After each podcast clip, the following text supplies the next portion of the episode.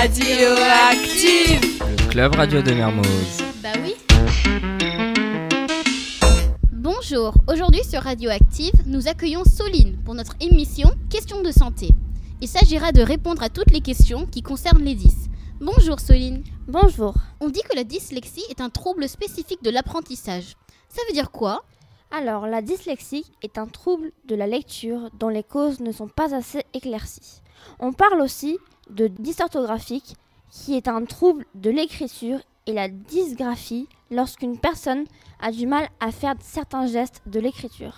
Ah oui, et la dyscalculie ou dysphasie existe aussi, non? Oui, la dyscalculie, c'est quand une personne s'embrouille ou a du mal dans les nombres.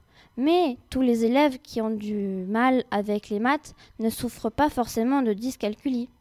Et la dysphasie peut rendre la communication plus difficile car c'est un trouble du langage oral.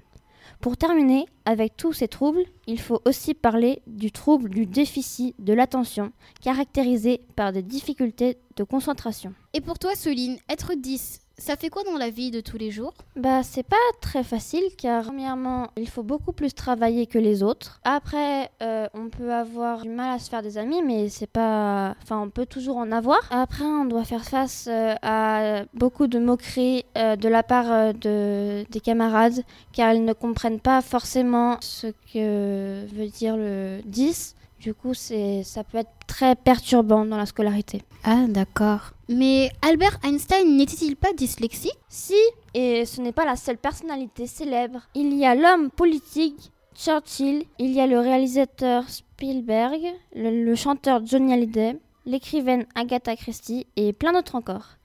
Si les troubles débutent durant l'enfance et persistent dans 65% des cas à l'âge adulte, ça n'empêche pas de réussir sa vie quand on est 10.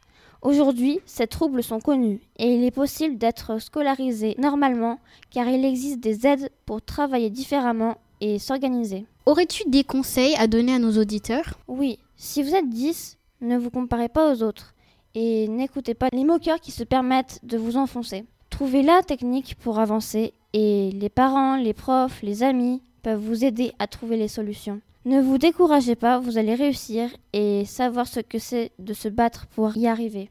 Merci beaucoup Soline. C'était Question de santé avec Clémence à la technique. Et on vous dit à la prochaine sur Radioactive. Radioactive Le club radio de Mermoz. Bah oui.